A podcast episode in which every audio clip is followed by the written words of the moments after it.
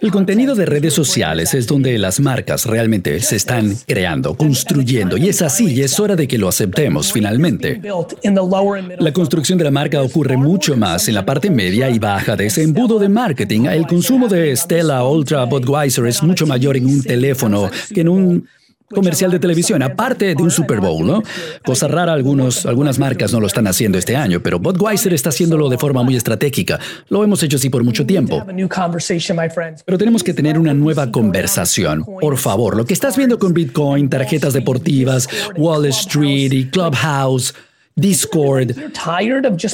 No está todo el mundo aquí cansado de ser lentos y no ser culturalmente relevantes. No es momento ya. No se trata de eso esta reunión.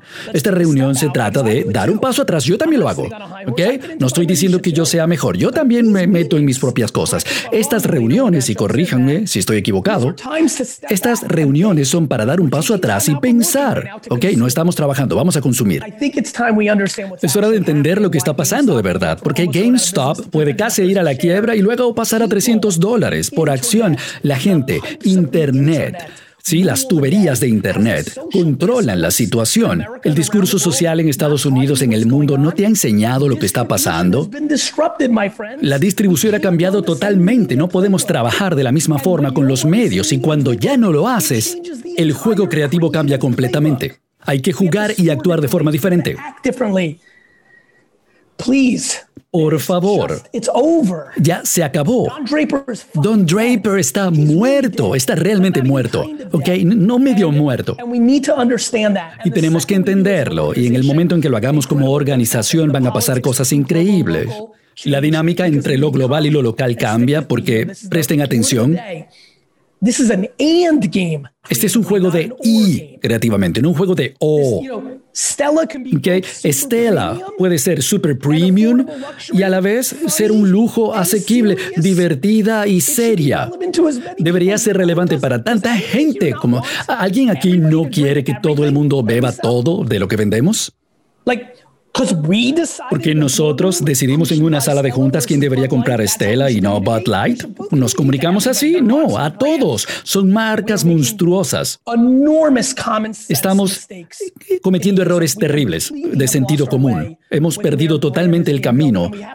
Sobre la creación de la marca tenemos que volver al ABC. Empieza con la atención.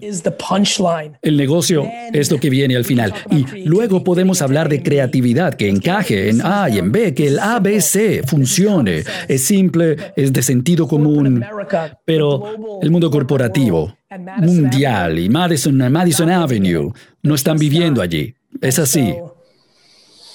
Yo veo todo esto de la forma como veo Nissan versus Tesla.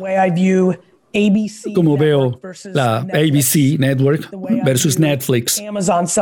Amazon vendiendo juguetes comparado con Toys R Us. Ha cambiado la forma como yo veo influencers versus gente famosa. Esta compañía encantada firma contratos de siete cifras con gente famosa, mientras que hay influencers que son diez veces más relevantes con nuestro público meta y los podemos conseguir por cientos miles de dólares. Necesitamos mayor relevancia cultural, más empatía, no, apatía. Tenemos que enfocarnos en el consumidor, más rápidos, relevantes, cambiar los procesos, la forma como juzgamos. Tenemos que sofocar nuestra propia tontería en nosotros mismos. Es tiempo, es 2021. Ok, quería preguntarte. tú dices Uh, no, el pulso de la música constantemente lanza música, cantidad versus calidad, y lo he estado haciendo por un rato. No versus calidad, ¿ok? Y esa es la parte que creo que mucha gente se confunde un poco sobre mi mensaje. Yo estoy en el negocio de calidad y cantidad. La cantidad no es subjetiva, la calidad sí. Tú casi no publicaste ese post que cambió tu vida. Porque tú estabas juzgando la calidad. Deja que el mundo juzgue la calidad. La gente cree que es un juego de O y yo creo que es un juego de I. ¿Ok? No se trata de cantidad versus calidad. Es que la cantidad es blanco y negro y la calidad es subjetiva. Y es algo importante. Y es algo súper real. Así funciona el mundo. Siempre ha funcionado así. Y la calidad sale de tu habilidad, punto. Si la tienes, va a ser calidad. Algunas cosas van a conectar más con el mercado. Yo digo 48 cosas una y otra vez, las digo de 5.000 formas diferentes, eventualmente una llega a esa persona. Si yo dijera tal vez que estás en el negocio de decir que sí, gracias a Dios, eso te llegó a ti y funcionó. Pero yo digo, adelante, haz cosas, lo digo todo el tiempo.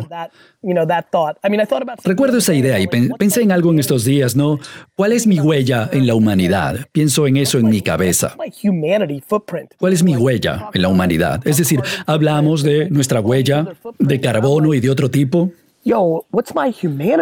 Yo pienso, ¿cuál es mi huella humana? ¿Qué hago todos los días que tenga un impacto en la humanidad? Y aquí tienes un chico de Venezuela, de Ottawa, y estás, tú escuchaste y te enseñó la humildad para Barrer pisos, ¿no? Limpiar pisos y te dio el valor y la habilidad para publicar 702 piezas de contenido antes de que algo ocurriera. Eso es vivir un legado. Entonces, no, no te confundas, amigo. No se trata de cantidad versus calidad y que vaya encima, sino que es cantidad, es que, cantidad es blanco y negro y la calidad lo juzga el mercado 100%. El mercado, no tú, ni una empresa, ni tu tío, ni yo. La respuesta es siempre ambas, si lo puedes hacer. Es la respuesta a todo, claro, ¿verdad? Escucha, Ambas, las dos. Yo he escuchado suficiente radio de deportes para saberlo, ¿ok? La respuesta es ambas cuando lo puedes hacer. Lo que me gusta de ese momento, me encanta el programa de Collins, es ambos, las dos cosas pueden no ser la respuesta si tienes dos hijos, un perro y, ok, a lo mejor no quieres hacer eso, pero cuando tienes hambre al principio, yo veo a todo el mundo, las dos, las dos, las dos, ambos, si lo quieres realmente. Alguna gente no lo quiere, simplemente quieren vivir tranquilos, bien, comprar cosas, disfrutar lo que te da, lo que te da un buen salario de 60 a 150 mil dólares, ir a un concierto, comprar una camiseta, ir a un juego de los Knicks, genial. Pero si tienes hambre, ambos es real.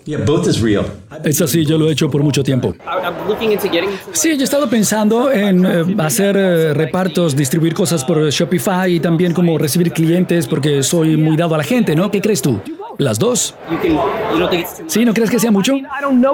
Mira, no te conozco, no conozco tu ética de trabajo, tu ambición, pero definitivamente no es demasiado.